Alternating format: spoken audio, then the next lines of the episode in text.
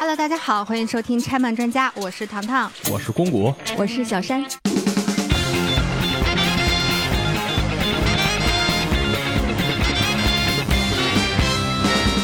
我记得好多年前啊，就是在网络上看到过一个帖子，但这个帖子就很遗憾，就再也找不到了。他非常详细的去记录和分析了整个柯南的所有系列作品当中的，就是凶手和受害者的情况。嚯！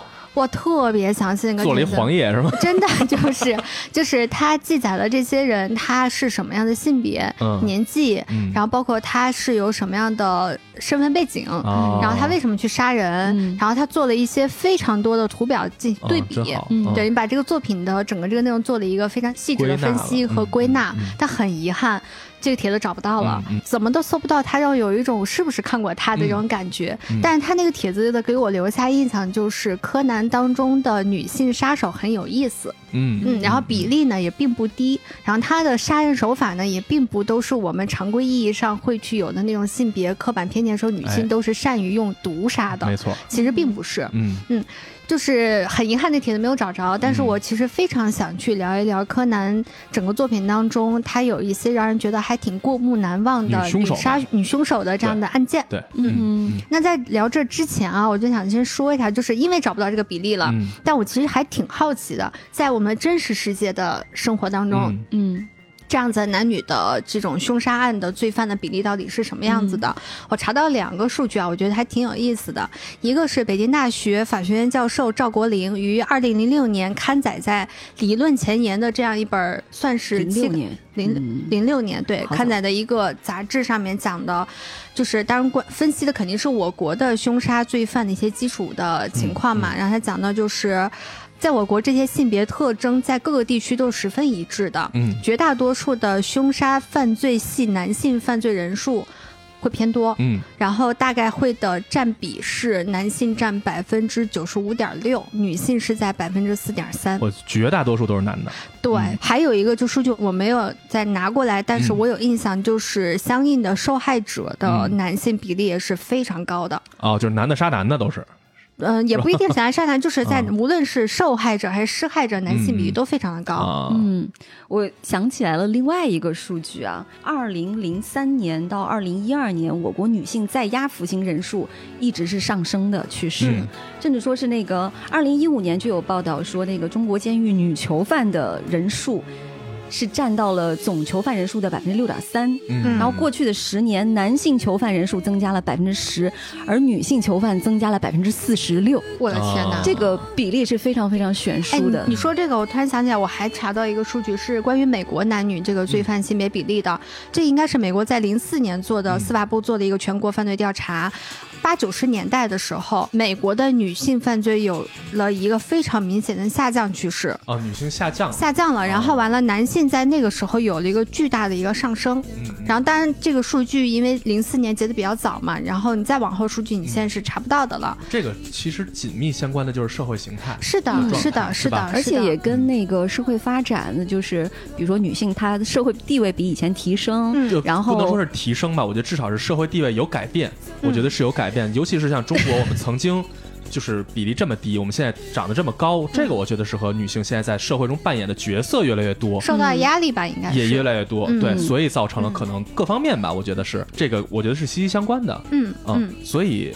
目前看来，我们今天想做这期，并不是想说啊，我们我们来做个什么男女对立呀什么的，完全不是，我们也不是在其实我也觉得是犯罪的手段更加多元了，是的，就可以去使用。我们不是想指责这些女凶手们，当然他们犯罪是不对，但是不是站在性别的角度，嗯，而我们只是想去聊几个就是比较有代表性、比较有特色的对故事里的和故事外的一些女性凶手，是的，是吧？和他的案件，嗯。那说到这个女性犯罪这个事儿啊，我觉得。影视作品里头其实挺不少的，非常是吧？我们这两年熟悉的，嗯，如果大家看日剧的话，我觉得可能都会知道一个作品叫《轮到你了》，就是那个最后烂尾的那个。对，我也想说最后特别拉胯的那个。对，对，他确实刚开场挺好看的，包括中间我觉得也挺好看。但他后面简直就有一种啊，你在干什么？为什么要这样子？对，实际上这个就讲的是一个。大家如果担心剧透的话，可以跳过去。这我们这一期里会有大量的剧透，对对对，关于各种作品的剧透。我们就是一个剧透的。对，轮到你了。实际上讲的就是一个女性杀手，嗯，她无差别作案，她是一个社会认知障碍的一个人，嗯，所以她在这个本片剧情里头，嗯，杀了各种各样人，用非常恐怖的手段。我记印象最深就是把那人跟那猪肉吊在一起。我掉了那么一个中年妇女吧，嗯，当时看那块，哎呦，我会觉得还挺可怕的那个剧情，尤其这个剧最后发现那个凶手是一个看似，当然这也是一个这个推理剧的一个套路了，尤其日本的，就是看似最不可能是他的那个角色，是这个凶手，这个演员是西野七濑。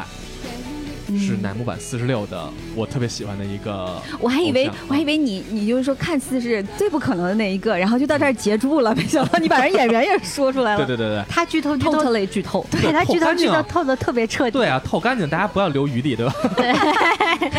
就这个这个剧，其实整体来说，从本片来说哈，我觉得整个讲的，尤其那个结尾，我会觉得，哎，怎么回事？是干嘛呢？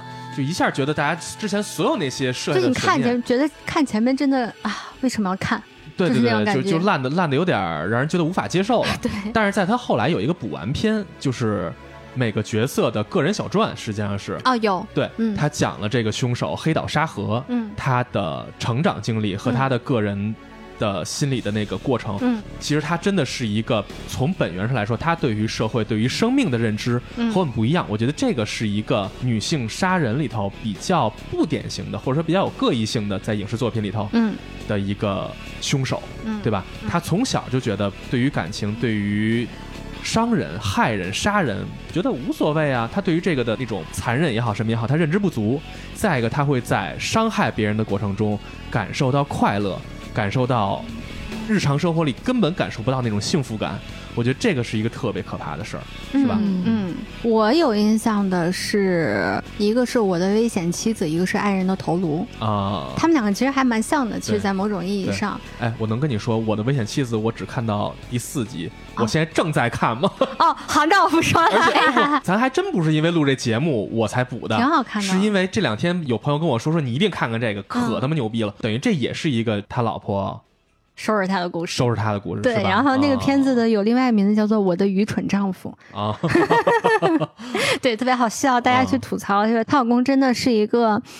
啊，让人又觉得又好笑，然后又好气，对，然后另外一个角色，对，出轨了还他妈反复左右横跳啊，是是是，有点主心骨嘛，对，是吧？然后那爱人头颅就是一个还蛮经典的一个欧美小说，欧美罪案小说吧，算是，然后也拍了一个非常好看的电影，就还挺有意思的。我印象一个特别深的，但是他没有改过任何的影视作品啊，我估计这辈子也改不了了。是那个李碧华的一篇小说，嗯，名字我有点忘记了，但是他那个故事其实是一对母女，嗯，然后那个母亲是开了一家好像是烧鹅店还是卤味店的那种，嗯，他的这个女儿一直没有父亲嘛，她从出生以后就没有见过父亲，后来 多年以后，那个女孩终于知道他们家那一锅那种老卤，然后他妈就跟她说：“你爸爸就在里面。” 我记得应该是一个关于背叛和复仇的这么大概这么一个故事，然后这个女人就把她的丈夫杀了。哎，我就问你一句，这是真实事件改编吗？那应该不是吧？但是国内有另外一本小说，讲的是一个比较类似的一个故事。那本小说叫《刘氏女》，姓刘的刘，氏族的氏，嗯，女人的女，嗯，也是一个关于。一个女囚当初是因为杀了她的丈夫，把她丈夫分尸了，然后被她的孩子亲眼看到了。嗯，后来她的孩子在一家人吃饭的时候，把这事儿给说出来了。嗯，然后这个女人就被捕入狱了。对不起，我好喜欢分尸的故事 啊，我也很喜欢。对 对，我操，躲得远点吧，还是我就我们俩说完之后，我们俩一直看着那个谷歌，谷歌瞬间觉得嗯，浑身一空调开的有点凉，我觉得。对，就是我突然想到，就刚刚咱们说的以上这些作品都有个特点，就是所有的女性罪犯，她最后去杀害的这个人都跟自己关系很亲密的人。嗯嗯，这也是我看到的一些对于女性罪犯的犯罪特点的一种说法。但我一直，但我这一类叫做黑寡妇。嗯嗯啊，就是专门杀配偶和很亲近的亲人的。对，男性也有一个称呼叫蓝胡子。啊，对对对对对，所以就是我一直觉得他会不会是一种。性别偏见，就是女性一定会杀，都是这种的，因为它相应的就是讲的是男性杀的都是陌生人会更多。我会有点这种感觉，就是尤其是在影视作品里头，大家特别爱呈现女性凶手，她多少对于异性也好，还是对于。伴侣伴侣也好，会有一种畸形的，无论是爱还是恨，嗯，包括你想想，感官世界也一样啊。我就想说，你一说这个，我就知道你要讲这个。对对对对，就是影视作品里，大家对于女性凶手的塑造，往往愿意去塑造她所谓畸形的那一面。对对吧？就是我会觉得，尤其在影视作品里头，对于女性凶手这个。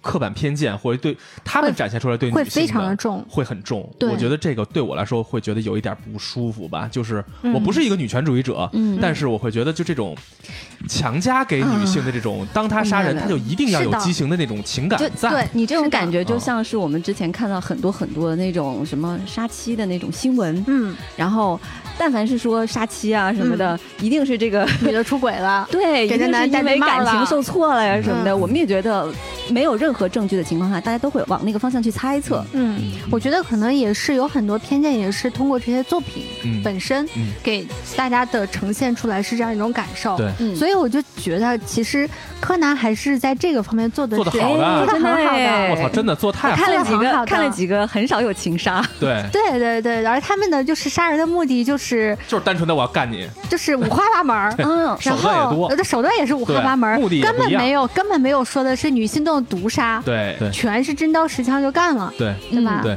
嗯，怎么有一种他妈好佩服他们的感觉？对，嗯，那我们就来说一说吧，我们觉得比较有意思的这几个作品。嗯哼，嗯，我自己看的这少少的这一些里面，有一个印象很深刻的就是那个《人鱼失踪记》啊，然后它又有一个名字叫做《人鱼再度哭泣》。嗯，哦，是，嗯嗯。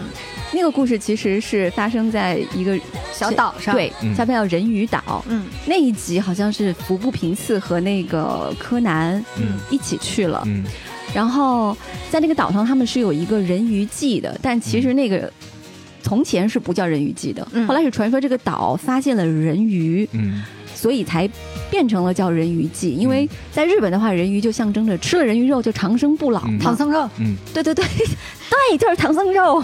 他们那个祭典是每年都会有三支箭，叫人鱼之箭吧？应该是啊，好像是人鱼之箭。然后岛上有一个传说，是一百三十岁的一个老太太。叫长寿婆不不不，他那个一百三十岁是他实际年纪，他的传说他好像都有三百岁了。啊？是吗？嗯，老王八成精了。嗯，反正大家大家要是看那一篇的话，也能看到一个特别佝偻的个子很小的一个老满脸皱纹的一个老太太。然后那个老太太象征着长寿嘛，她每年会这个老太太来选出三个号码牌，嗯，然后每个号码牌代表着一个人鱼之剑，抽中号码牌的人就可以得到那支剑，嗯，拿到那支剑的人呢，你接下来就会就是逢。凶化吉啊，就是大概就是这个意思，所以就是每年都有很多很多的游客在人鱼季的时候上那个岛上，但是就在柯南他们去的那一年，真是到哪儿人死到哪儿这种。然后就在人鱼季的当天，他们就发现了有一个抽中号码牌的一个女孩子被吊在那个瀑布上，嗯，就整个人吊死了。嗯，紧接着第二天，大家给那个女孩守灵的时候，那个女孩的好朋友。嗯，又被挂在渔网上，死在了那个守灵那一家的门口。他也是抽中号码牌的其中一个。嗯，对。同时，最初他们来到这个岛上，还有一个最重要的原因是有一个女孩在这儿失踪了。嗯。然后那女孩失踪前委托了那个服部平次和工藤新一，让他们来到这个岛上。然后最后他们就开始调查这个案件，就是怎么回事儿，这些人是怎么死的。嗯。就觉得跟人鱼的诅咒可能会有关系啊什么的，到最后要剧透吗？玩走进科学那一套是吧？对对对对对对，他其实总共发生了三次案件嘛，对对对吧？然后刚刚小山介绍的是前两个，嗯，后面等于就是说又死了一个女孩，也是他们这几个好朋友当中之一了。当初说那个存放人鱼骸骨的那个仓库。曾经失过火，这次是又失火了，并且又烧死了一个，找出了一具焦黑的女尸。嗯，当时他们就怀疑是那个失踪失踪的那个女孩，嗯，但实际不是，嗯。嗯，实际是被调包了。嗯，但我觉得如果我们要讲这个故事，如果不接他那个梗的话，就是这是一个啥玩意儿？对对对对。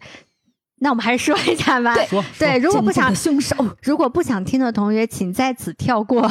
三年前，因为在他们神社的仓库曾经发生过一次火灾，嗯，然后他们在火灾的现场找到了一具只有上半身的人的骸骨，骸骨，嗯，所以他们当时就认为是人鱼，嗯，下半鱼，对，嗯，在这个地方被烧死了，因为没有下半身嘛，嗯。他们就认定那个是人鱼的骸骨。嗯，那实际上呢？他们怎么想的呢？在跟柯南就不要聊细节，就不要聊逻辑。被烧死的那一具骸骨是。长寿婆的女儿，其实就是长寿婆婆，她早就不存在了。嗯，她其实她其实应该早死了吧？很早就死了，但是因为他们就会觉得，因为有了人鱼记，这个岛呢才会有很多观光客人，对，所以他们必须要把这个谎言给维持下去。所以当第一代长寿婆婆去世之后，等于就是女儿就接过了她的衣钵。嗯。开始化妆，然后开始扮演长寿婆，对，假装变成这样一个长寿婆婆。后来在三年前的时候，因为当地人并不知道她是假的，所以其他人就会有一种心态，就是我烧烧你试试看，你是不是真的长生不老？什么？是他们有四个女孩子，嗯，就包括那个失踪的前面那两个死了的，嗯，还有最后长寿婆的这个孙女主持祭典的那个女孩，他们四个是好朋友，嗯，其中三个人不知道这个事儿，嗯，他们就觉得，哎，那我要就是都想变得年轻貌美嘛，都觉得我要青春永驻，我要长生不老，然后他们在那个人类的终极梦想，对，在看到。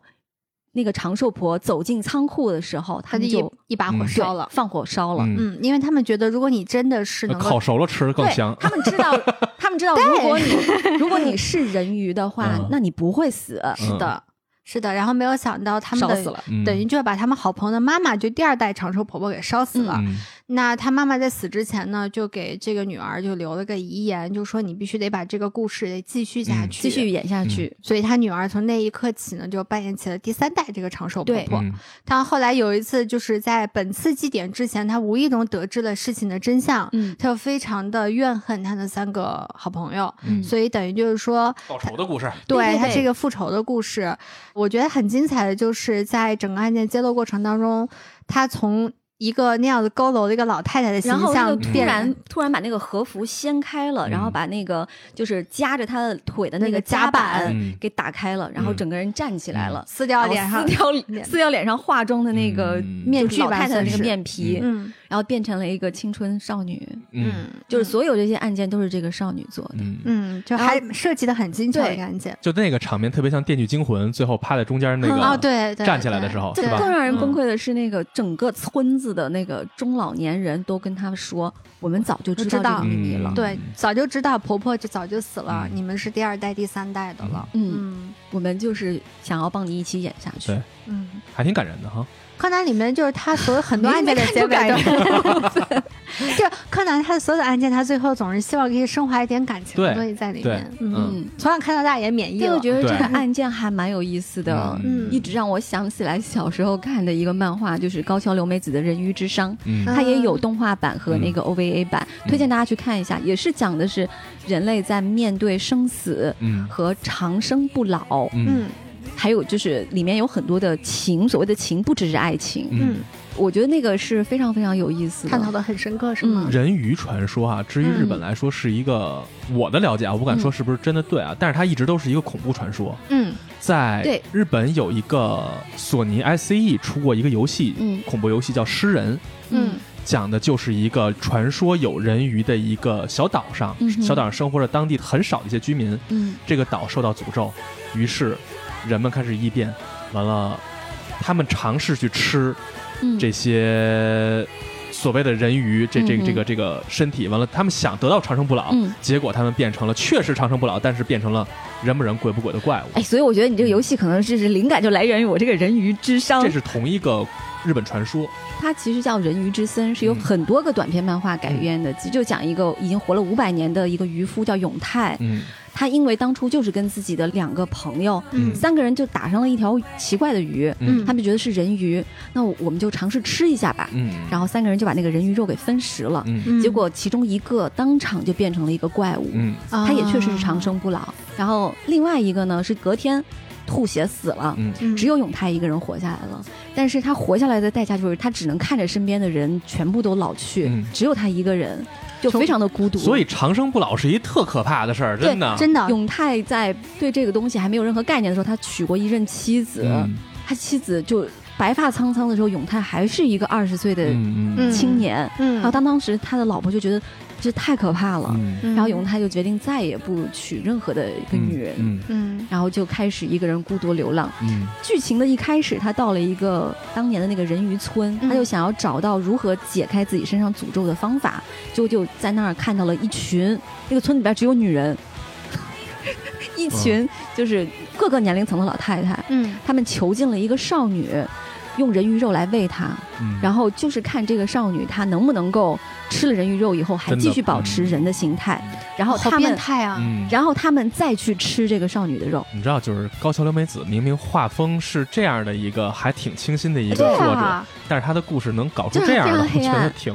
而且那些老恶心啊，那些老太太就是隔几隔一些年就会去镇子上，就是偷小孩儿、偷女婴，然后把她养大了以后，再给她吃人鱼肉。如果失败了的话，就把她扔进那种半人鱼洞。嗯，然后成功了的就是这个女主角，这个女孩儿，他们就决定要把这个女孩的肉吃掉，这样子他们才有可能从人鱼又变回人类。就是人想变成人鱼，人鱼得到了永生之后又想重新变回人。嗯啊。好喜欢这个故事，就人真的是会为了长生不老这样子的追求去干一些。完全超脱于人性的事情，特别可怕。归根结底是因为人对于死亡的恐惧。其实你看，在说回到柯南这个故事当中啊，他刚刚小山的介绍说，你拿到人鱼之剑之后，你就能得到很多的，嗯，往好的方面说，你是可以逢凶化吉什么的。但其实那个老婆婆，咱们现在都知道她是假的老婆婆了，长寿婆。但其实长寿婆婆在最开始跟他们说，你拿到这个东西的时候，带给你男性和女性的都是不同程度的诅咒。嗯，所以就是在那个。时候其实就暗示了这样一个，我不知道这是不是就是日本他对于这种人鱼传说的这样子的文化一个根深蒂固的一个想法，就是虽然可以长生不老，但是你带来的一定是诅咒。嗯。嗯，长生不老本身就是诅咒，就是伴随着诅咒会过下去。嗯。嗯，还挺有意思的这个案子，就是关于长生不老到底是人之所幸还是人最大的诅咒？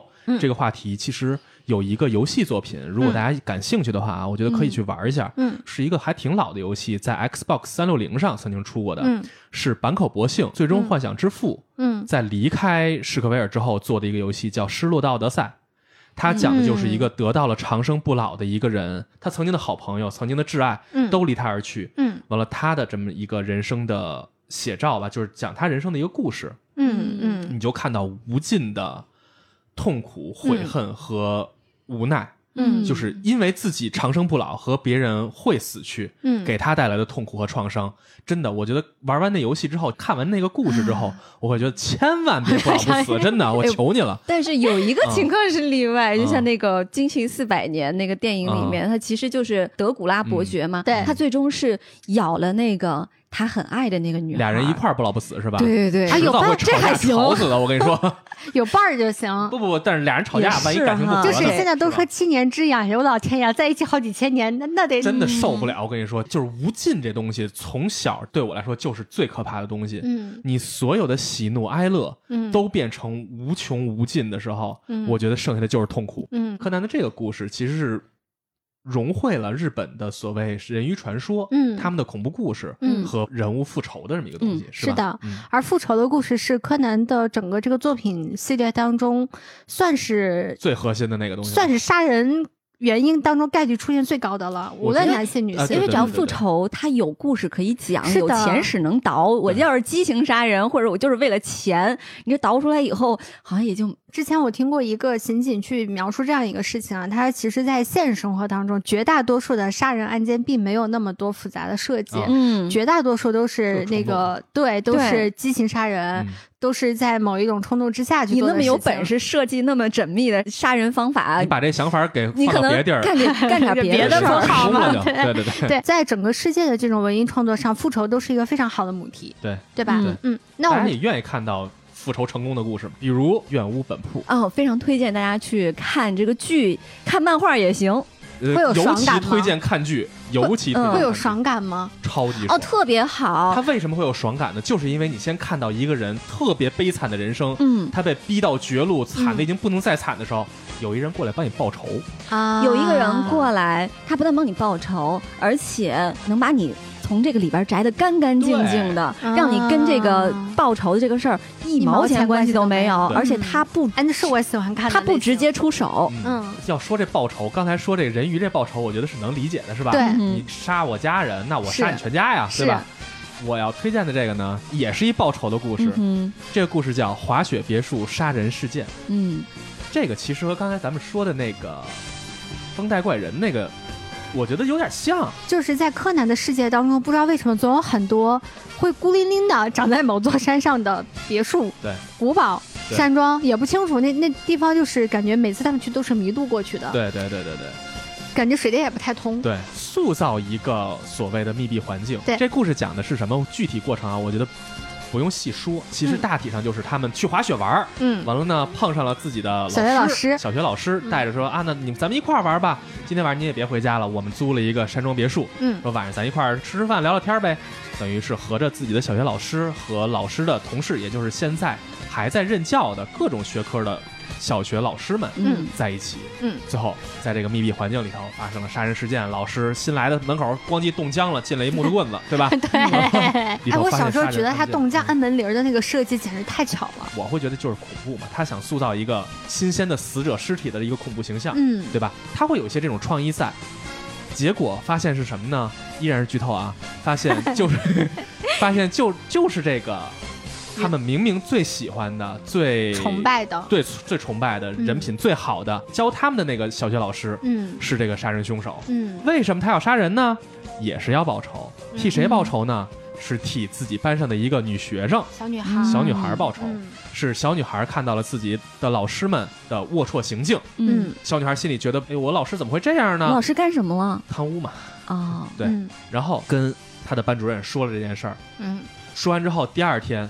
这女孩死了，嗯，形象是上吊自杀，但是老师心里明白，其实就是这两个暴露了的同事把这孩子杀掉了，嗯，于是他就把这俩老师给 过了这么多年给杀掉了，对，就是这个事儿吧，和刚才说那个人鱼那个事件差别在哪儿呢？那个事儿你会觉得君子报仇十年不晚，嗯，我就得弄死你，就是我甚至于会同情这个凶手，对吧？但是这个案件在我看来。过程其实挺精彩的，包括刚才说那个按门铃啊，在这个密室里头的那个，他这几个杀人手法设计的都挺好的。对对对对对。但是你就会觉得杀人动机就觉得这么有点不足，就有点中二的那种感觉。嗯，哎，我不知道不着吧？警察存在啊，我不知道你报个警。你看的那个是一集还是两集？两集。我发现柯南就是比较精彩的案件，基本上都是两集、三集的。一个二十多分钟的故事讲不明白一个完整的杀人事件，对，很难，或者是是吧？是的，或者说是那个推理很精彩，但是你那个动机就很水。对对对，他这个就属于动机比较水的那一种。对，但是这里头。这个老师杀人是一个什么手段呢？用假发。对，我觉得那个真太有意思了。对，故事一开始就渲染了说，哎，老师你头发还是像以前又长又好看。是的，老师原来就是这样。他的形象就是这样一个，所以他在案件要把自己脱清干系的话，就得保持让自己这个长发。但是实际上，这个长发已经在他的凶手的这个设计里头是凶器了，但是他实际上。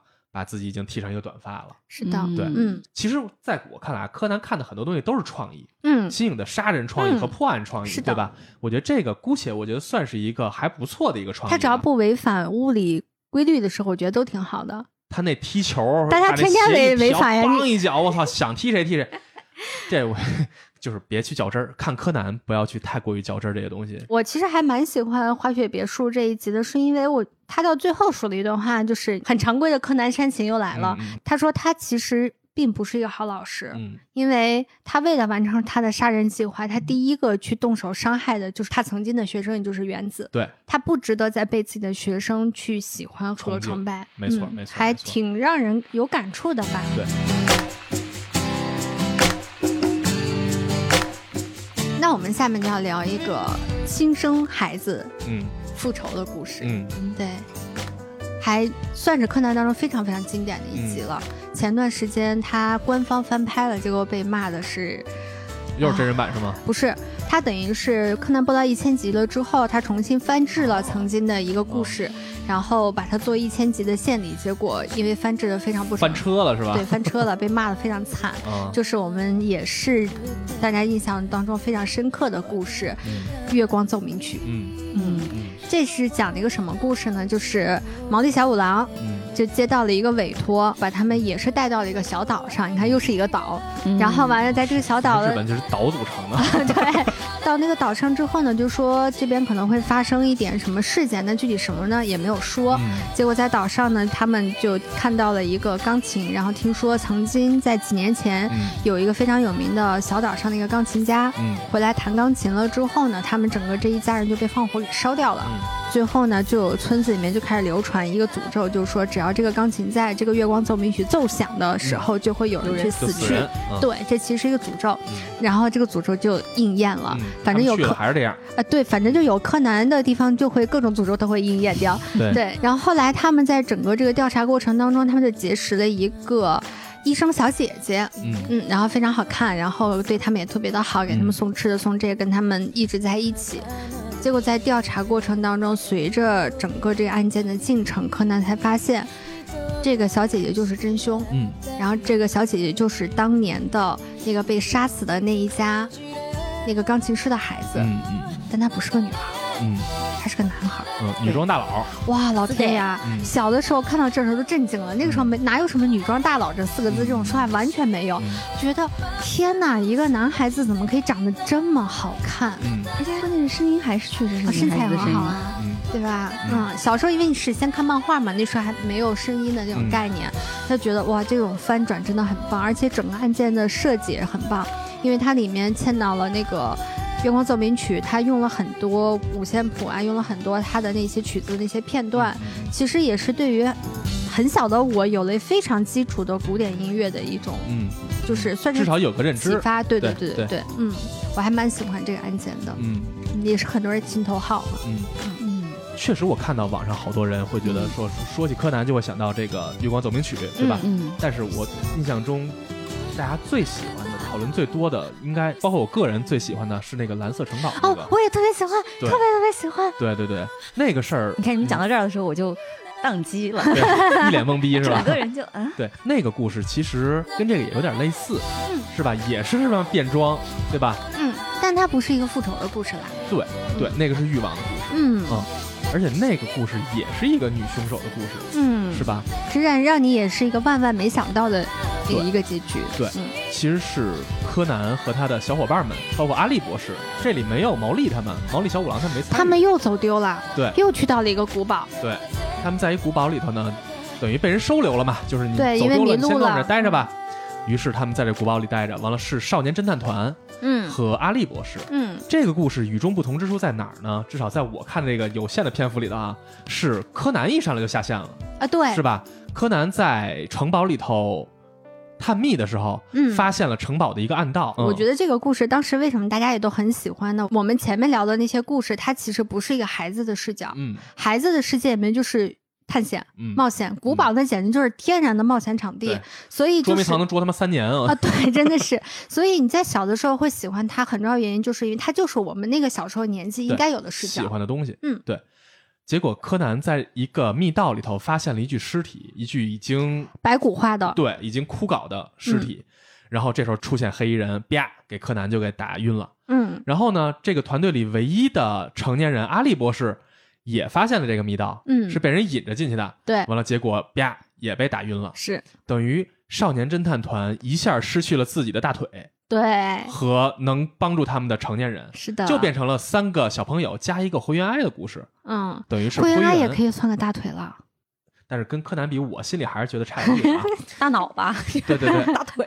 等于是这个故事实际上就是四个小朋友，小朋友和城堡里的凶手周旋的故事。嗯，为什么会有尸体呢？实际上，尸体是城堡的真正的主人，一个老太太，一个老太太。嗯，而。在这个城堡里头接待他们的呢，就有这个老太太。嗯，这个老太太原本是城堡主人的女仆佣人。是的，她因为听到了这个老太太说，我们城堡里有，等于是他们家几代相传的一个秘密宝藏，算是。对对对对对，等于这个佣人就一下觉得，我靠，有宝藏，那我得着呗，对，是吧？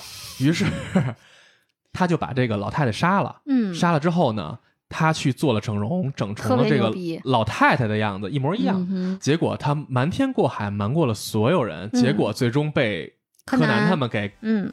暴露了，对。但是柯南在暴露的时候告诉他说：“我知道你是这个佣人，你杀了谁谁谁。嗯，但是我也知道了这个城堡的宝藏是什么。对，他一下就特别兴奋，这就是他说的那个对欲望，欲望，因为欲望，因为在这个过程当中，其实是城堡的那个老主人，那个老爷，其实是留下了一些线索，可以说你你如果能解开这个谜题，你就能获得这个宝藏。就在我们家里玩密室。”对，然后完了，柯南就抓住他，同时告诉他说：“我把这个谜给你解开，你从哪走，你可以找到这个宝藏。”对，好，他就特别兴奋，就是那个画面，虽然无论是动画也好，还是漫画也好，我印象当中就是他从那个楼梯下面到那个密道里面。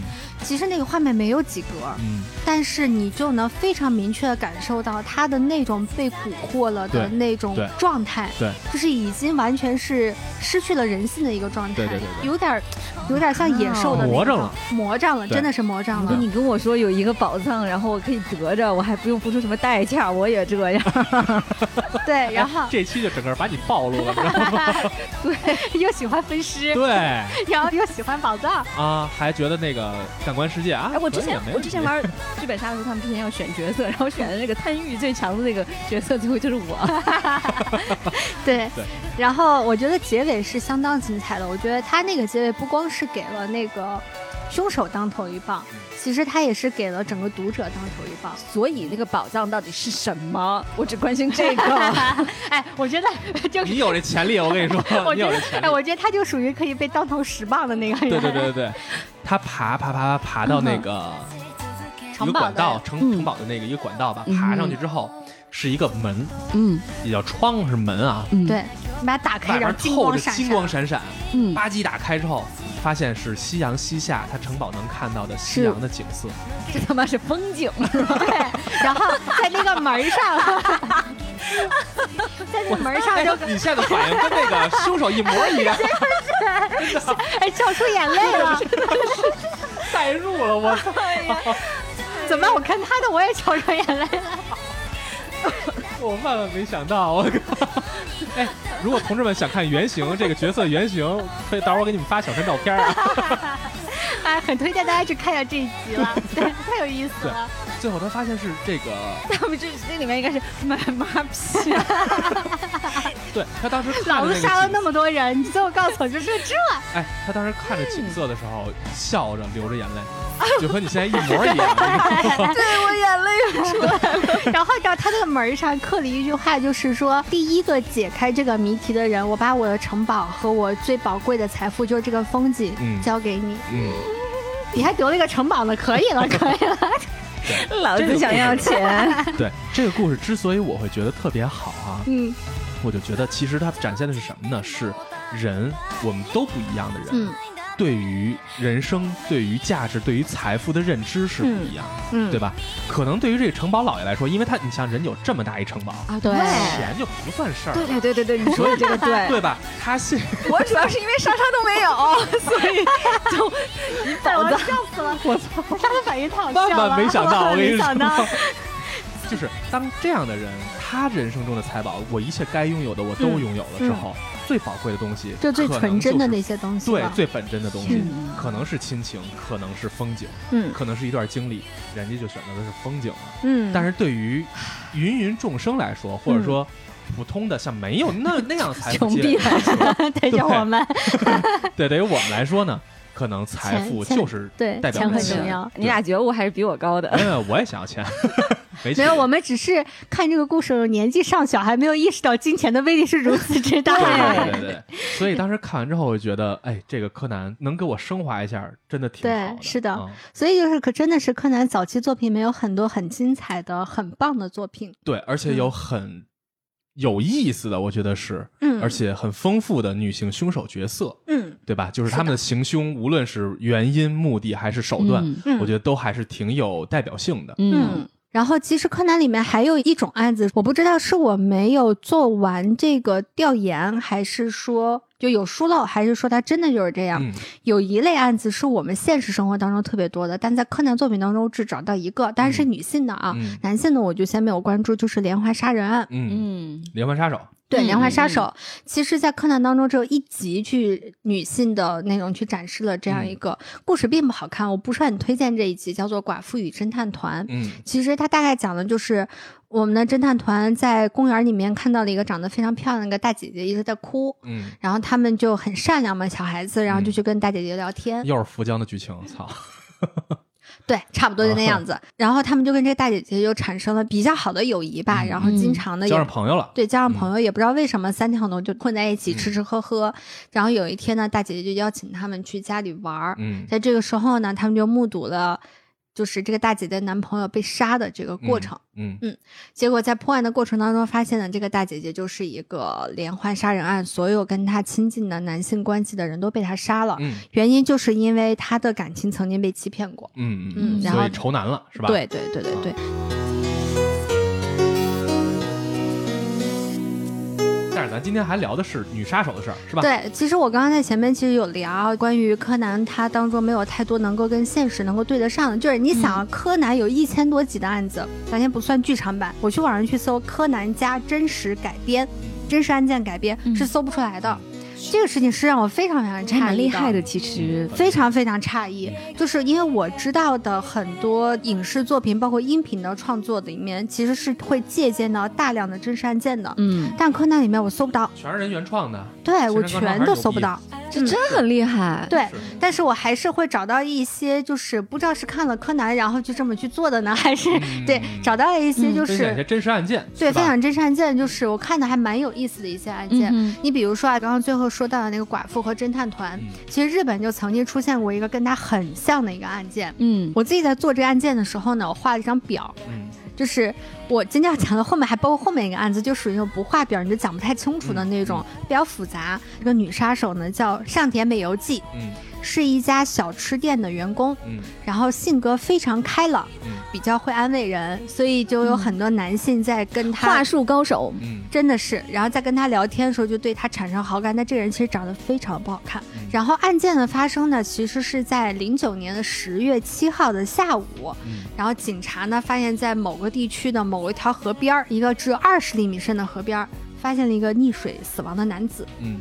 然后，当时呢就想着说，哎，虽然他有很多疑点重重啊什么的，但是不知道他是怎么回事儿。然后调查一通呢，最后才把他锁定到说他跟上田美由纪好像是认识，但是到现在还没有抓他。等到后来又出了一个案子之后，十月份又死了一个人。然后警方才把他们这几个案子全全部串在一起去。他们回溯整个案件发生，其实从二零零四年五月十三号开始，就陆陆续续有跟这个女性认识的六名男性，嗯，死掉了，嗯，而且死的都非常离奇，嗯，比如说第一个是被车碾死的。第二个也是她的同居男友溺水身亡的，然后第三个是个警察上吊了，第四个是个卡车司机发现人都跑到海底上去了，然后第五个就是我们刚刚说的淹死在一个二十厘米深的河边儿，最后一个是心脏病发作了，然后直到那个就是警察死掉的时候，然后才引起了警方的关注，但还是没有引起，就是把他们案件全部串在一起，最后发现这个女的是什么呢？就是我刚刚前面说她是一个话术高手。他让这些男的都特别相信她，嗯，相信他之后开始找他借钱，嗯，找他们借钱之后借东西，说我帮你把这个卖了，我帮你把这个弄了。这些人等于是在这个女的身上投入了大量的钱，但要不回来，嗯，然后就被这女的控制了，嗯。然后很长一段时间呢，等于就是这个女的说什么呢，他们就得听什么。我借你东西，你不还我，完了我还被你控制。因为那你是没有碰见厉害的。他们借的钱不是小数目，按日元来算的话都是千万级别的。哦，嗯，真不是小数目。然后甚至有一个，其中有一个男的是开那个二手电器店的，等于他最后被这个女的骗到，女的把他所有的二手电器全部免费拿过来之后卖掉，然后自己把钱吞了。嗯嗯嗯。然后后来警察在整个最后案件调查过程当中，最后只确定了两起是他有个可能直接参与的谋杀，嗯，剩下的四起是没有办法确认，现在大家所有都是猜测。最后给他是是吧？对，当然最后给他定的是五起的那个抢劫案。抢劫骗保啊什么的，但是并没有给他定那个杀人案。嗯，然后他最后被判死刑。哦，还是被判死刑？被判死刑了，比较早这个案件，一零年吧，一零年最后的结束了。这时候死刑应该很难。很难了，确实，就是我当时看这个时候觉得，哇塞，好强啊！真的是，就是他是怎么做到的？就是能够让这么多人萍水相逢，去他店里吃个东西的人，对他如此的信任。其实你经过那个特殊的培训，也是可以达到接近的效果的。就是你如何利用话术，嗯，来攻破对方。我曾听说过我的朋友误入了一个披着常规公司形象而。实际上，它是一个传销公司的这样的地方。他说他去了之后，一节课，你只用一节课，你去听他那课啊，你立刻就会被洗脑。他跟我去形容，他说我现在都回述不了他说的话。嗯，但是当时你在那个环境下，他说他因为那哥们儿是守财奴，你知道吧？他很不舍得花钱那种人。嗯，他说他听完课之后，他几乎拿出了自己所有的积蓄，去要去投入到这个里头，因为他很。爱钱，嗯，很抠，嗯，很舍不得花钱，所以这是他最明显的一个心理弱点。对，说到这个，就是后来有人就去讨论这个案件嘛，就说这个女杀手。就这个上田去找这些男人借钱的理由，其实都特别的幼稚。比如说不小心怀孕了，需要堕胎，而且怀的还是双胞胎，手术费得是双倍的这种。就是，要不然就是把孩子生活费弄丢了，就需要再借些钱，就是让人有一种怎么可能会你把钱要借给他的这样一种理由。就有人怀疑，就是说他找的这些男性也不是什么男的他都下手，其实就是有一些。我觉得不一定是男性的问题啊，只是因为她是女性，所以她会挑男性下手，因为性别优势嘛。就是她找了一些性格可能相对比较软弱、比较容易受人控制的这样子的人。这个一定也是那个教程里头会教你的，你该去骗谁。嗯，对。所以这个事儿，我觉得告诉大家的是什么呢？尽可能的多。给自己保留一道屏障，嗯，就是这个社会上是有一些奇奇怪怪的人，他在时刻惦记你的财产，嗯，和从你身上攫取利益的，都不一定是要有财产。因为我就曾经有一个大学同学，他真的是因为被传销组织骗了，然后死了。啊，很可怜，我的天哪，怎么特别特别可怜？我也是那个待毕业之后一年，我知道这件事儿，因为那个男生他家里是在就是乡下嘛，嗯，然后家境可能不是特别好。他其实毕业之后是去了一家那个国企，嗯，但是可能是赚钱也不是很多吧，也从基层干起。嗯，结果有一天，就是我们同系不同班的一个男生，他们当时做毕业设计，他俩是一组的，嗯，然后那个男孩就跟他说，说是那个。广东那边的美的在招人，嗯，他已经在那边上班了，嗯，然后叫这男孩跟他一块儿去，嗯，结果这男孩的父母就觉着从小咱们家可能家境也不是很好，也没有让你去哪儿玩儿，要不然你就过去一趟。玩玩去，因为他也是很想去试一试嘛，然后你就当旅游了吧，嗯，结果那男孩一去了以后，立刻就被圈起来了，嗯，监禁在一一套房子里边，跟他一起的还有好几个人，嗯。结果呢？其他就有些人就从了，就加入了这个传销组织。可能我们就最开始那个同系不同班的那个男生，他也是这样子去的。但是我那个同学就是坚决不从。后来有一天，他趁着那个看他的人出去的时候，他就把那窗子打开。嗯，就据说他还曾经对着窗子外面呼救。嗯，结果呢，他想要那个顺着窗子爬出去的时候，那是个五层楼。嗯。也不知道是失足掉下去的，就是也不能确定当时是不是有那个看他的人回来了，想要想要把他逮回来，结果他就对，然后他摔下去的时候还没有完全完全断气，结果是把他骗去的那个同学开了一辆车，把他抱着，然后扔到了医院门口，然后就走了。我靠！就最后这个应该是他们这个组织就被端了。等于他就是那个牺牲者。对，然后当时我就觉得特别崩溃。但是，我跟这个同学也不是说特别熟啊。但是我知道这个事儿的时候，就坐在我的床上就哭了，就觉得同班同学吗？对你没有办法想象，这是你大学刚刚毕业的一个同学，这样的事情会发生在他身上。你看社会新闻里面的某某，你就是你的同学。然后，所以我就觉得传销这个东西太可怕了。对，所以你看，就是传销这东西，我们传统大家都认识、都了解，就是传销是一个组织性质的，你要去到一个一群人会掌控一群人，是这样的群体活动。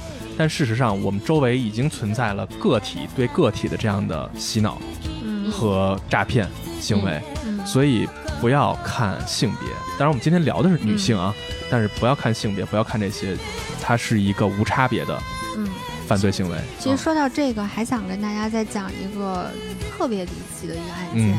这个案件就是已经被载入了日本的历史了，嗯，就是它被评为日本史上最离奇杀人案。我当年看的时候就觉得毛骨悚然，就是我们刚刚上面说的，无论是 PU 也好，还是洗脑也好，他就是我见过的，他比我前面刚刚讲的那个上田要牛逼多了。嗯，他就是从来都没有直接脏过自己的手，嗯，但是他让七个家庭，嗯，在他掌控之下互相残杀。特别肯定有 PUA 了，对，就跟大家简单讲一下这个案件啊，就是因为案件比较复杂，我可能也复述不会特别清楚，所以我会简单跟大家说一下，就是这个杀人犯呢，他叫角田美代子，嗯，然后是一个年纪比较大的一个人了，嗯，这个角田美代子，你要看照片，你就会真的承认他长得不好看，对对对，他他就是不好看，对，然后他就是从他差不多中年时代开始吧，他就。不知道哪个筋儿抽掉了，然后就开始控制他的所有跟他家有姻亲关系的或有亲戚关系的家族，比如说比较有名的就是门胁和恒地这两个家族，分别都跟他们家有联姻的和那个就是联姻家族的联姻的。然后他用各种各样的方式去挑拨离间，比如说恒地家族的那个里面那个老母亲，他当时挑拨就是老母亲和他的三个子女，就是你们三个怎么不赡养你妈？你们三个一定要把你妈要接回去哦，要给她养老哦。然后他三个儿子因为都没什么钱，就特别的为难这件事情。儿媳妇呢也特别为难，也说没有办法，家里都有困难。结果他这个老母亲呢就伤心了，就觉得你是我的孩子，结果你们一个都不赡养我。然后角田美代子就把他们几个人全部关在一个屋里头。嗯。然后每一天就开始给他们这个人耳边说这个人不好，那个人耳边说那个人不好。嗯，小耳根子是神哦。对，然后完这三个孩子就开始虐待他妈妈。嗯。然后就把他妈妈最后虐待致死。嗯。对，然后全是这样的事情，他最后整个霍霍了七个家庭。那他目的是什么呢？他的目的就是为了这些人家族的遗产和他的保险金。那跟他有什么关系呢？又不是他的直系亲属。然后他让这些人的孩子最后全部过继到了他的名下。理解不了，理解不了吧？我到现在也理解不了他的这种动机也好，或者说他的手法也好。我最不能理解是这些人为什么这么听他们的。嗯。但是事情就是发生了。你比如说啊，他把这个刚刚我说的那三家，就是那个三兄弟比较穷的三兄弟的孩子，总共是。五个孩子，全部他自己去养了。然后因为之前三兄弟家庭比较不太好，这些孩子从小过得比较辛苦。到他手下去养的时候，他就给这些孩子特别多的钱。哦。然后完，这些孩子每天伸长线钓大鱼。对，然后这些孩子最后全部变成了他的心腹。哎，这个太可怕了。然后完了，他们再会用利用这些孩子，比如说有的小女孩长大了，嗯，他利用这些孩子长大的小孩，嗯，再去进入到另外一个家庭，嗯，然后再去霍霍另外一个家庭。明白了，嗯，他就等于是用这样的方式，他等于整前前后后霍霍七个家庭，然后侵占了非常多的。财产，嗯，最后也是因为就是一些特殊原因，他们这些尸体就是曾经被杀害这些人的尸体被发现了，才逐步揭露出来这个案件。嗯，然后梳理这个案件也是花了非常长的时间。后来日本电视台还专门拍了纪录片，嗯，去详细的梳理了他这个过程，挺推荐大家去看一下，就可以看看这个非常离奇。嗯，不是。光让大家猎奇了，其实是想说，不要以为我们所谓的亲缘关系、血缘关系是一个多么稳定的、多么可以彼此信任的。你得有非常坚定的信心去相信你身边的人，你才能够在这个时候被人去。而且我觉得大家也别觉得这里边的人都是傻逼吗？对，这老太婆说说就信了。是的，或者说我如果是我，是有杀伤力的。就我我说实话，任何一个人在那种情况下，只要这个老太太她对你足够了解，掌握了你的弱点，她就能够想办法攻破你。没错，是的，没错。我不知道大家周围有没有认识什么样的人呢？就是挑的人，他会在你耳边嚼耳根子，他会跟你不停的说。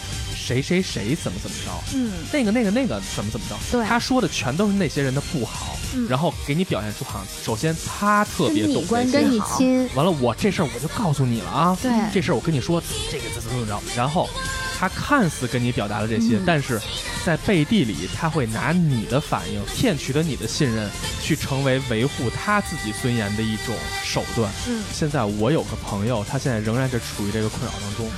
就啊，就是他有遇到这样，他遇到这样的人，现在被弄得他几乎就很痛苦的状态。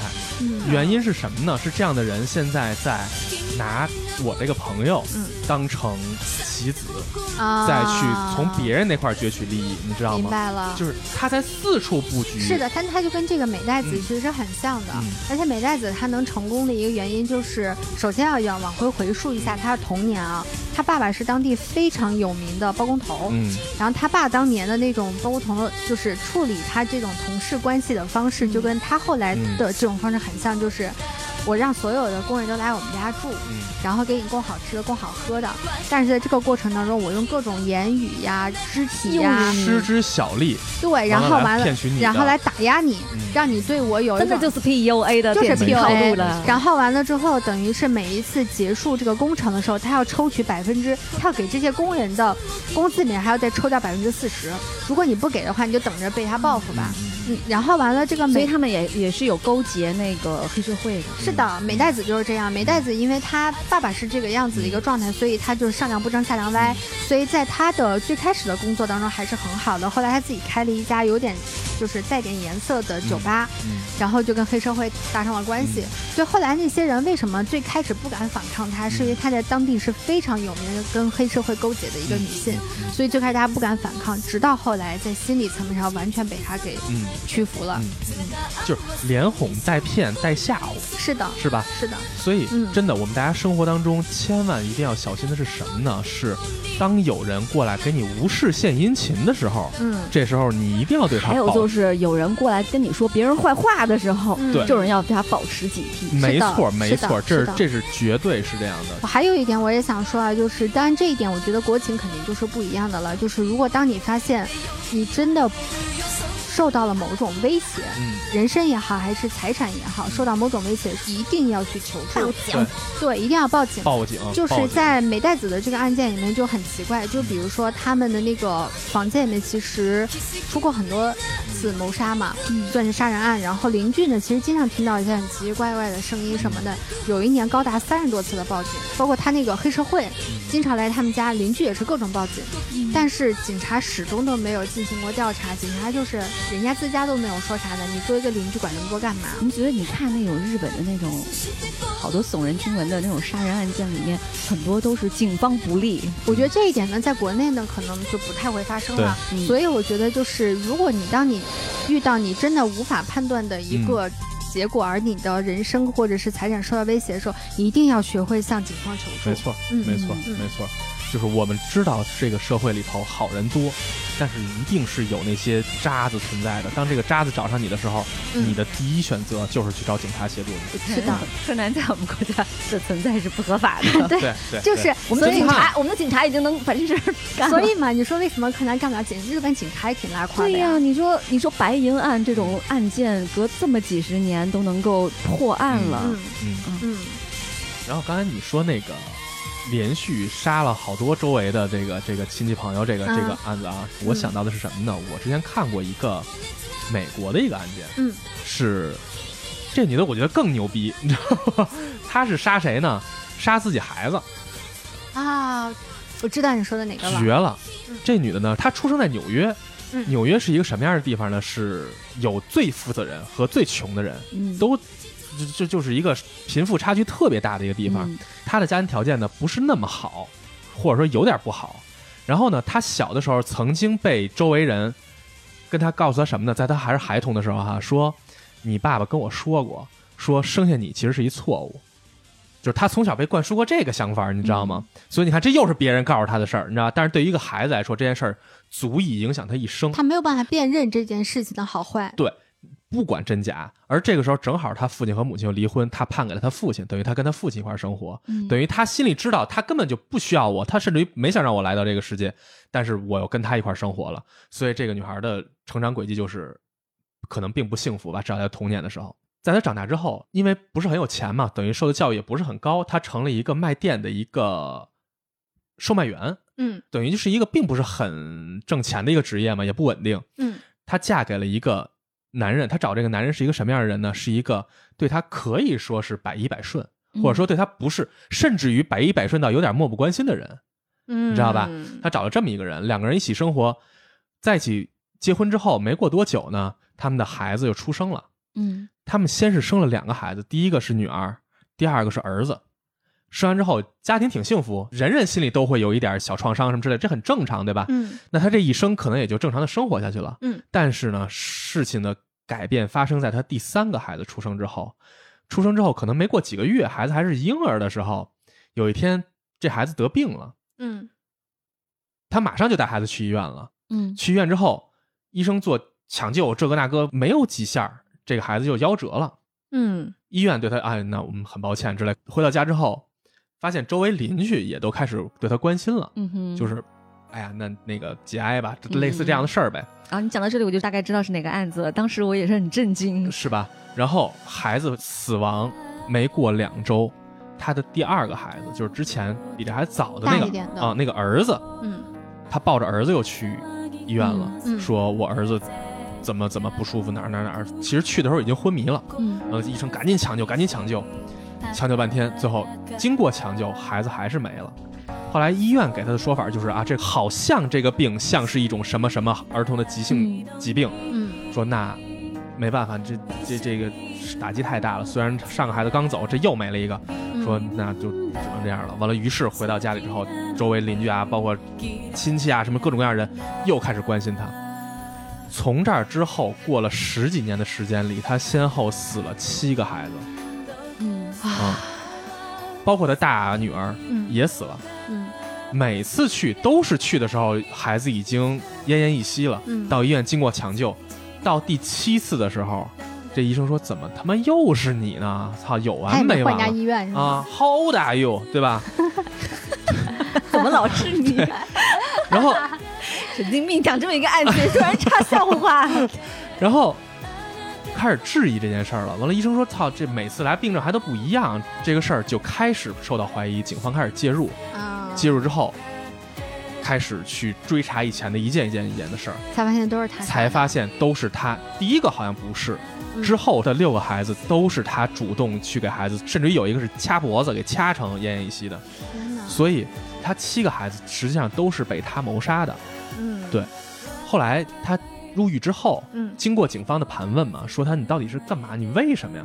他的解释是我从来就没有受到过人的关心，我没有人关爱我，没有人。因为他丧子了，所以大家就会没错，就会很关注他。你现在你是不是难过了？对，甚至鼓励他，哎呦，你得加油。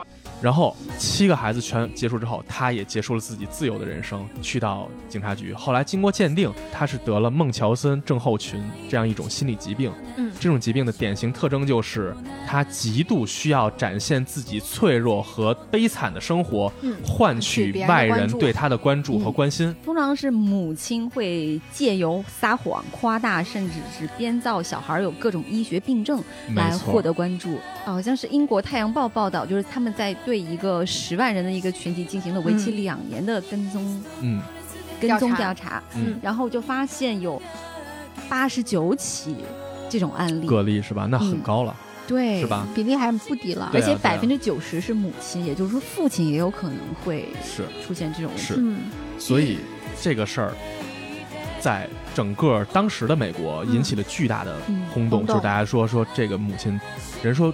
虎毒不食子，嗯，他是以自己的死换取自己的那些心理的安慰什么的，嗯，对吧？所以这样的案件会让人觉得听起来就觉得特别畸形而不寒而栗，嗯，对不对？而哦，最重要的是什么呢？是她那个丈夫，嗯，警方采访的丈夫说：“孩子都死了，你难道不关心吗？”丈夫说的是：“我不会质疑我的老婆，她说的一切，她只要告诉我说出来的话就是真的。”这也被洗脑了吧？也被洗脑了。我的妈耶！对。就是这个孟乔森症候群，后来这个事儿发生之后啊，应该是在几年前吧。嗯，美国拍了一部美剧，这也是一个真实事件改编的美剧，嗯，叫《恶行》。嗯，对，这个事儿基本上符合这个案件原本的整个的流程，是一个什么事儿呢？是一个女孩从小被她母亲单独抚养长大，嗯，她母亲就是她的天，她的地，就是对她无限的好，在她看来。但是这女孩得了各种可怕的疾病，白血症这个那个都是那种见阳光这那。对对对，头发都得剃光。她好像就每天在和死亡做斗争一样，吃各种各样的药。她妈对她无限的关心，就甚至于连她跟外界接触都不允许。对。然后，然后他妈妈每一次好不容易出去，或者说带他出去的时候，就会跟所有的人在于诉苦。对，然后告诉他我养我有多爱他，我有多爱他，我养他多么多么不容易。对，我们吃了多少多少苦，这孩子有多么多么惨。甚至于这个孩子在当地是一个小有名气的人物。是的，因为各种媒体都在采访他，给他树立成了一个典型性人物，说他是一个与病魔做斗争的一个了不起的少年，对吧？就整个这女孩的人生经历都如此。但直到有一次，这女孩发现。自己这些所有的病都是假的，他是一个完全健康的人。是的，对他当时得知这个消息之后，他发现我操，原来都是骗子！我妈所有都是在拿我当成这个工具，对，当成这个幌子去欺骗这个世界的时候，这女孩崩溃了。她尝试过和自己在网上交往的对象私奔，但是发现也不行。其实她根本逃不出母亲的手掌心儿。嗯，最后结果是这女孩要挟这个。自己的男朋友在现实生活中杀了自己的母亲。嗯，对，好像是真实案件，好像也是这个结局，就是这样的，就是这样的。这个故事，这个片儿的开头啊，就是这个女孩杀了她妈，嗯，之后再重新往回倒，是一个倒叙的这么一个一个讲述。这个故事其实就是孟乔森症候群的另一种极致的展现，是的，对吧？嗯，所以你看，就是。我当时看这个案子的时候，觉得特别的毛骨悚然，太可怕。为什么我前面串台了？就是我以为你说的是某一个案子，就因为这种状况还是有一定的普遍性的。嗯，不过随便搜，就是也还是美国。嗯，原来也有一个案件，就是一个十一岁小男孩，就说他罹患各种重病啊，甚至癌症啊什么的。后来是他的父亲，他的父亲曾经多次跟法官说，是我们家病的不是儿子，而是母亲。然后最后是由那个医院证实了这个男孩他确实是一个健康的小男孩然后最后那个母亲在法庭上认罪了，就是所有都是他编造。那这个父亲还是挺负责任的。对，这这这就算一好结局了，是的，是吧？跟刚才那些故事比起来，这简直就是一个美好的结局，是吧？是的，是的，是的。如果常年看美剧的人就知道会有这个结果，就是悲惨的童年一定会造成一个悲惨的未来。嗯，就是在美国有一个非常非常有名的一个女魔头，后来拍的纪录片，也就是电影，也就叫《女魔头》，是一个很有名的一个女杀手。嗯，这个案件发生在上世纪九十年代，是美国非常轰动一时的公路妓女谋杀案。嗯，作案的犯人呢叫做艾琳沃诺斯，她很长一段时间呢被称为美国第一连环女杀手。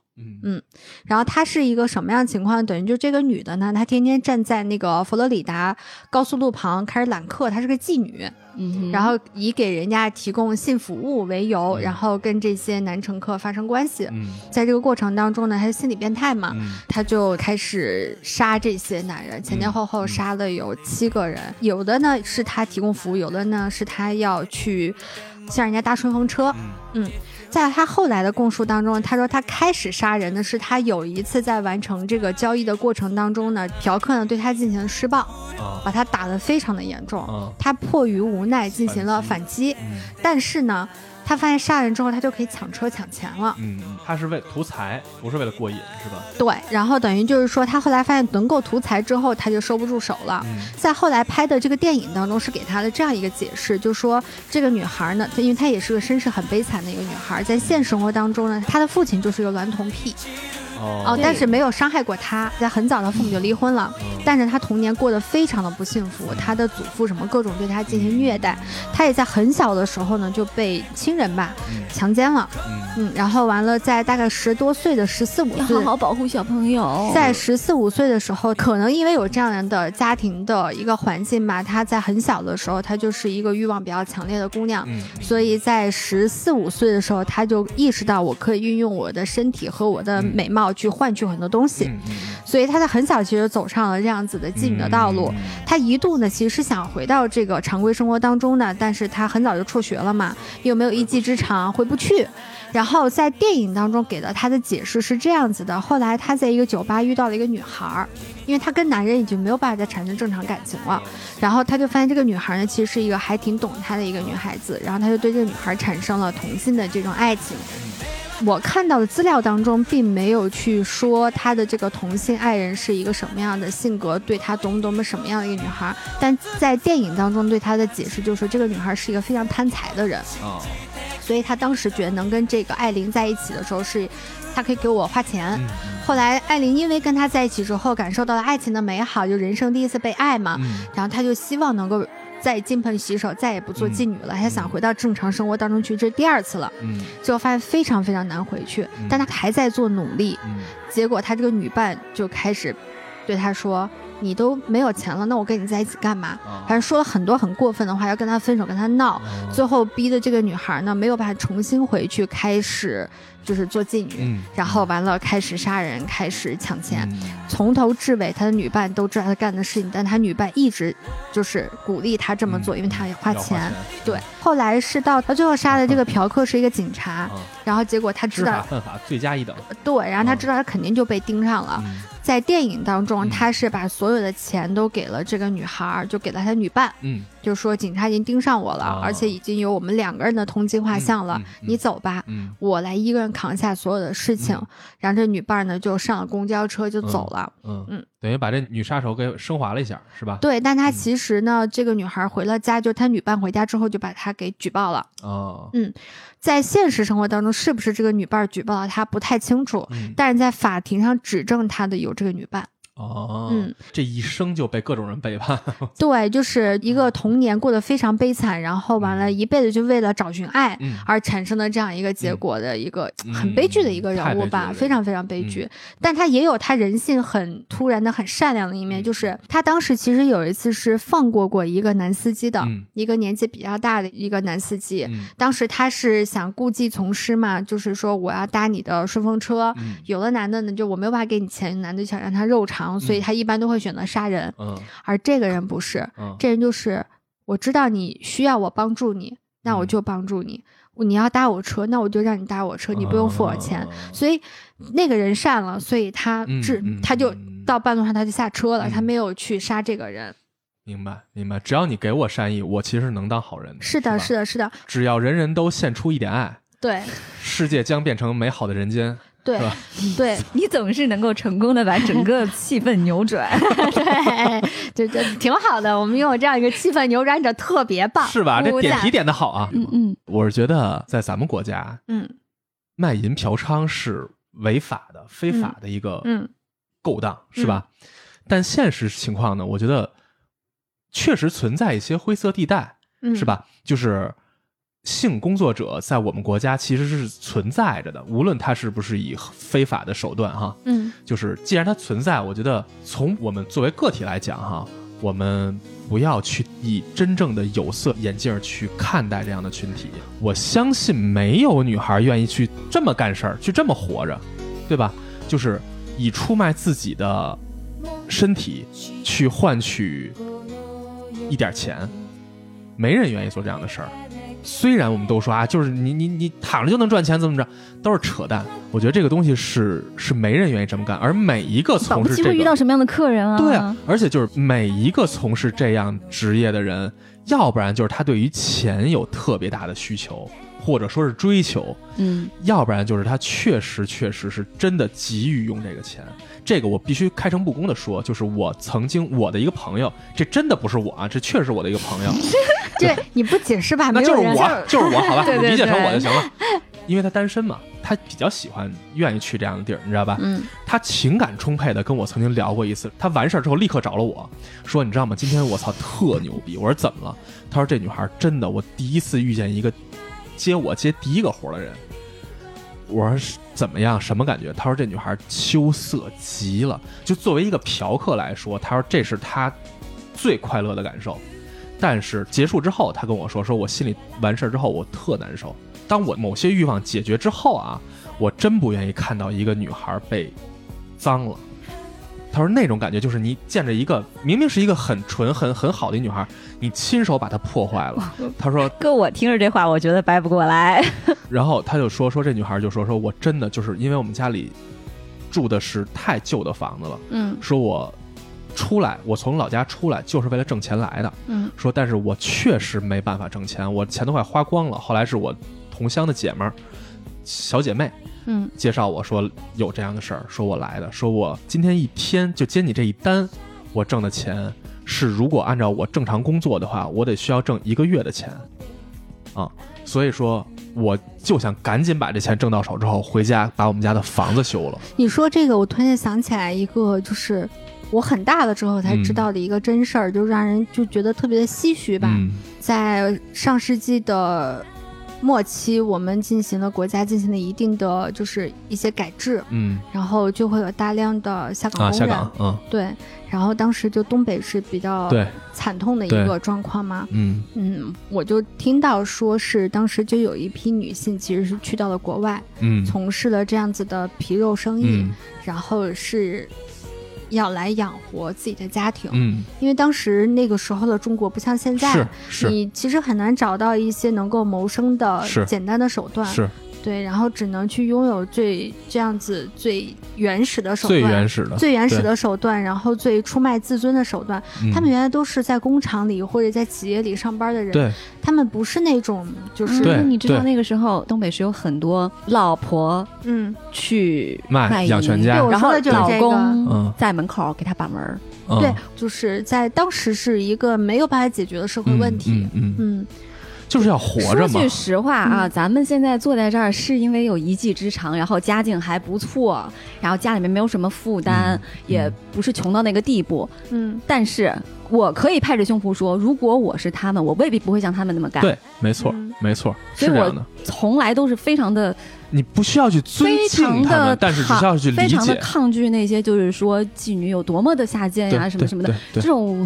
对，或者说是他们全部都是被迫的。对，哎，虽然这个事儿确实不合法的，嗯，就听着感觉好像我们三个刚刚说。很多东西是不太符合我们常规三观的东西，嗯，而我觉得是随着你在这个社会上的经历的事情越多吧，我会发现就是有很多东西，如果当你把你的同理心的边界拓宽一点的情况下的话，你会发现很多事儿跟你曾经想象的是完全不一样的。对，我们需要用这样子的心态去看待这个社会。对。啊，刚才你其实说的是那个案件嘛，对吧？他其实也是有这样的人生经历的，他从来就没有得到过世界的善意，对吧？很多连环杀手在幼年时期都曾经遭受过性虐待或者性侵，对啊，对啊，男性也是，对啊，对，我们不是去倡导他，但是我只想说，就是我们彼此作为人，我们是不是能够给予他们一些小小的一点点尊重，足够了。我们今天聊这些呢，其实。嗯，最开始大家想的都比较的轻松，是想聊一聊，想吐槽柯南的，想吐槽柯南，聊聊柯南里面比较有意思的女性的这样子的罪犯，因为想着它是个二次元的世界嘛，然后是一个你不太会去会很沉重的，但是其实聊到最后呢，这个话题的走向其实是不太在我们三个人最初的这个预想之内的。嗯，我觉得挺好啊，这个是出乎我们意料的一个结局，但是我们觉得还蛮棒的一个结局吧。嗯，其实你通过我们今天聊的很多。故事，尤其是真实案件，都是有很多的童年的创伤。就刚刚小山也有讲，所以就是希望我们在。对待我们自己的下一代的时候呢，能够有更好的、更多的耐心，嗯，更多的爱来给到他们。对于整个社会来讲呢，我相信也有很多的团体，他们也会承担起他们去承担的一种责任，给予我们孩子很多更美好的生活的前景和方式。对，每一次到结束的时候，总是发现自己好像小时候听到很多口号就来了。对对，糖糖糖糖是这个路子。对对对对对，世界永远都是美好的。来吧，政委，糖糖就特别适合在柯南里边最后升华了一下。对，嗯，没了，没了。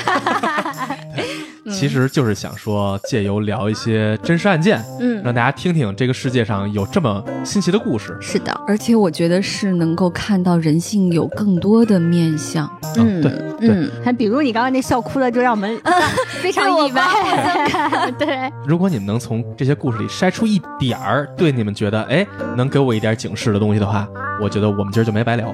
嗯，是吧？或者纯快乐、纯吐槽也挺好的。对，哎，柯南挺适合纯吐槽。上期咱不刚吐槽完吗？对，稍微缓一些，缓一些，没那么多槽了。对对对对。